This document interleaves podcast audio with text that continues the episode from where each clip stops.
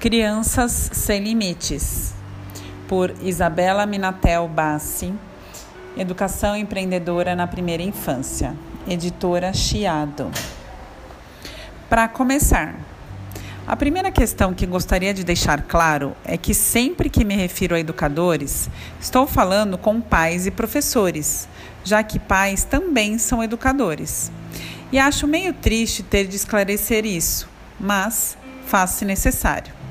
Fala-se tanto no modelo tradicional de educação, em obediência e limite, que é exatamente o que se obtém: pessoas obedientes e limitadas. Pessoas que, vendo inúmeras coisas que precisam ser feitas, permanecem inativas e, quando questionadas sobre a razão de não terem feito nada, não hesitam em responder: porque ninguém mandou.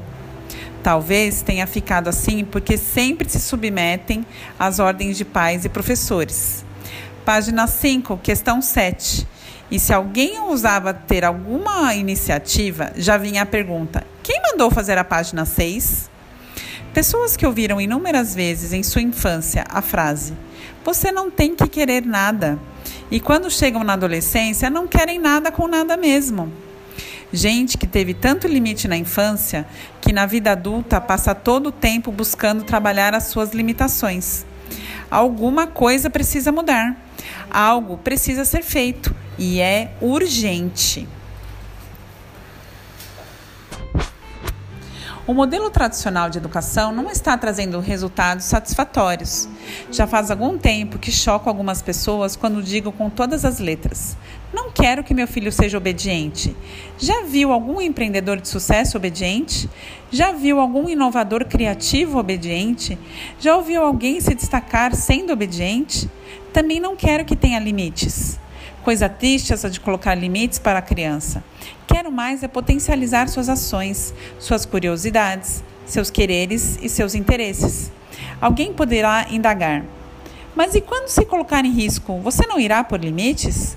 Se uma criança está se colocando em alguma situação de risco real e um adulto intervém, ele a está limitando ou protegendo?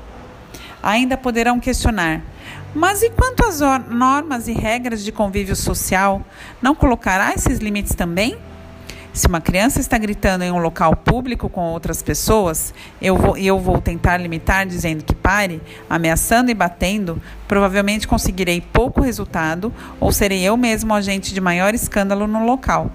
Se, por outro lado, consigo direcionar sua energia e atenção para outro foco e consigo conduzi-la a formas mais aceitas de agir em locais públicos, estou limitando ou orientando? Há que se rever um pouco o uso da palavra limite.